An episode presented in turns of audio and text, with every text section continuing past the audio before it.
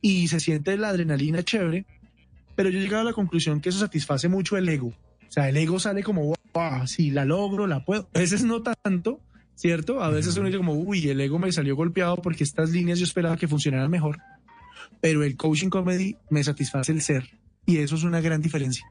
Porque el ego, pues, sin ego no somos, no seríamos, ni la humanidad habría conseguido lo que ha conseguido.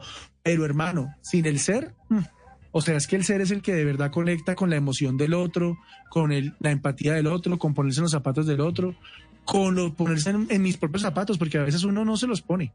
A veces uno los deja ahí guardados y dice, no, esta vaina no, esta vaina no la quiero, no, no la quiero, no me la quiero poner y hay que ponérsela. Entonces, eso me, me, me, hace, me hace, no le puedo decir que más feliz porque ambas cosas me hacen feliz, pero sí, me satisface otro tipo de emociones. Qué bueno que confieses esta noche aquí en Bla Bla Buenísimo, hermano. Y además con toda la experiencia que usted tiene ya, ¿cuánto tiempo haciendo comedia, David? Uy, hermano. ¿Ya cuántos Dale cuento. Dale cuento, vea. Yo, yo, empecé contando, contando cuentos en el año 2000. Yo contaba cuentos en el año 2000, eh, mi colegio, y luego cuando me gradué empecé a contar cuentos como, como muy empíricamente por ahí cuando me invitaban a, a otros colegios y demás.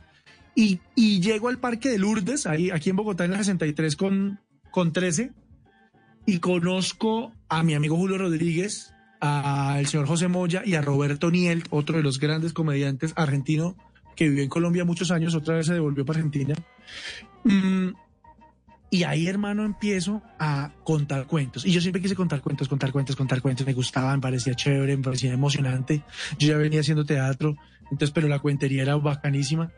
Y por allá en el 2004, hermano, en el, en el 2004, en Bucaramanga, en el Festival de Cuenteros de Bucaramanga, en un bar subterráneo, me siento con un señor que se llama Gonzalo Valderrama Munera.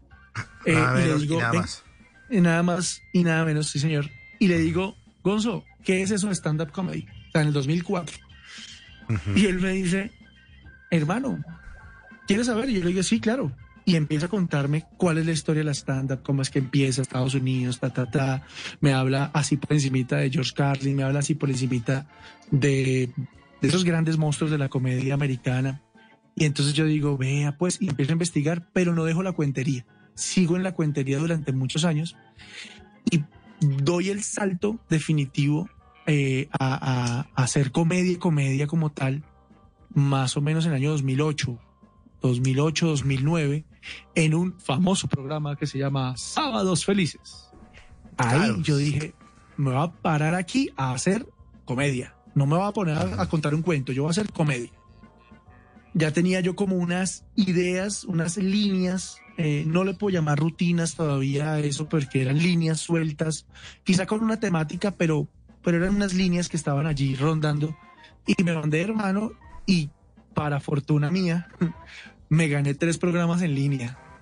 Me gané tres programas de una haciendo comedia y eso fue tan bacano. Tengo una rutina, entonces ahora sí nace la rutina de Transmilenio. Yo, yo hablaba de Transmilenio, de lo que pasaba en Transmilenio y lo comparaba con el metro en Japón y hacía cosas así muy empíricas, la verdad eran muy empíricas. Y hermano, eso se vuelve una a mí muy emocionante y de ahí para allá ya digo, ok, yo hago comedia a partir de ese momento. Pero pues eso en las noches la única que no se cansa es la lengua. Por eso, de lunes a jueves a las 10 de la noche empieza Bla Bla Blue con invitados de lujo. Yo soy Lorna Cepeda. Yo soy Diego Verdaguer. Les habla Consuelo Les habla el chef Jorge Raúl. Hola, soy Carolina Cuervo. Soy la reina de la música popular. Yo soy Adriana Lucía. Yo soy Tato Devia. Blue, vamos a estar entonces el pote y el petambo. Con buena música, con historias que merecen ser contadas, con expertos en esos temas que desde nuestra casa tanto nos inquietan y con las llamadas de los oyentes que quieran hacer parte de este espacio de conversaciones para gente despierta. Bla bla blue. De 10 de la noche a 1 de la mañana. Bla bla blue. Porque ahora te escuchamos en la radio.